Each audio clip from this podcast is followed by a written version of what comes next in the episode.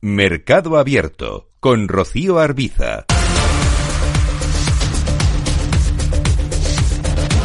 Seguimos, vamos a saludar ahora en el programa a Javier Pino, analista de AFI. ¿Qué tal, Javier? Muy buenas tardes.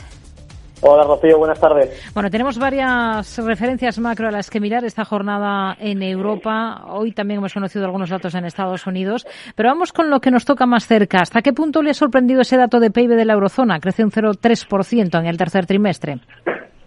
Pues no sorprende, y fruto de ello es la estabilidad que hemos tenido en los mercados financieros tras su publicación. Lo que sí sorprendió fue hace algunas semanas el dato de PIB en Alemania, que sorprendió tres décimas por el fuerte tirón del, consumo. Área euro lo que hace es arrastrar esa mayor fortaleza de, de, la economía alemana, donde se esperaba un crecimiento negativo en el tercer, en el tercer trimestre. Veremos qué ocurre en el cuarto trimestre, donde los datos continúan saliendo algo mejor de lo esperado y puede seguir sorprendiendo esa resiliencia de la, de la economía alemana. Y el dato de, producción real de esa, de esa industria manufacturera alemana, eh, ¿cómo lo ha visto? Porque aquí sí que hemos visto que ha caído una décima en octubre respecto a septiembre, se mantiene sin cambios en términos eh, interanuales. Sí, aquí es cierto que vuelve a salir el dato, aunque ha salido negativo, sale mejor de lo esperado, pero en términos interanuales pues se ha moderado bastante el, el crecimiento. Es cierto que aquí el exceso de pesimismo es menor, dado que la ralentización de la actividad industrial no ha sido tan exagerada como se contemplaba hace algunos meses, cuando ya se manejaban escenarios, eh, recordamos, de corte de suministro eh, en algunas industrias. A pesar de todo, sí es cierto que la producción en los sectores más intensivos en energía se ha tenido una desaceleración mucho más importante. Hmm. Vamos a mirar también a Reino Unido. Hoy hemos conocido allí el dato de precios de la vivienda que registran en noviembre una bajada del 2,3% respecto al mes anterior, cuando había recortado ya cuatro décimas. Es la tercera caída mensual consecutiva y la más intensa desde octubre del año 2008, coincidiendo con esa crisis económica y financiera mundial tras el colapso de Lehman Brothers les preocupa este dato que tiene que ver con el mercado inmobiliario en Reino Unido? Pues por el momento no vemos señales preocupantes. Eh, al fin, al fin y al cabo, las subidas de tipos no ayudan a la demanda de, vivienda y provocan un, claro deterioro de la, de la accesibilidad. Ante una depresión de la demanda, pues los precios caen. Además, venimos de una sobrevaloración elevada en el mercado inmobiliario británico, por lo que es normal que las caídas sean algo más, más intensas. A la libra esterlina, ¿hasta dónde le ven ustedes potencial eh, frente al euro o frente al dólar estadounidense, como prefieran? Sí, pues mira, el movimiento de apreciación de la libra ha estado dirigido fundamentalmente por esa debilidad del dólar en, las últimas semanas en línea con la moderación del discurso de, la Reserva Federal. En adelante, con ese panorama de riesgo que dibujamos, pues de errática reapertura en China, la guerra en Ucrania aún sin solucionar, pues consideramos que los vientos de cola van a favorecer esa fortaleza del dólar frente, frente al resto de divisas, o al menos una cierta estabilidad.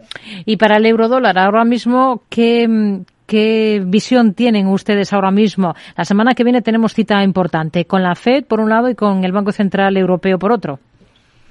Pues al igual que con la libra, escenario de riesgo pues favorable a la fortaleza del dólar. Es cierto que en Estados Unidos los miembros del FOM ya están hablando de ralentizar la subida y eso pone de manifiesto el disenso que hay en el comité sobre ese nivel de llegada para los tipos de intervención en Estados Unidos, pero en el caso de Europa todavía los miembros del Consejo de Gobierno apuestan por mantener esa senda de subida como recientemente declaraban pues en Nabel o, de Guindos en, la última jornada. Eh, la atención pues se va a centrar claramente en esa revisión de, proyecciones macroeconómicas que, presentarán tanto tanto la FED como, como el BCE. Pero en cualquier caso, pues eh, como decía con la Libra, un escenario de, de fortaleza para, para el dólar o, al menos de, estabilidad en el resto de divisas. Hmm.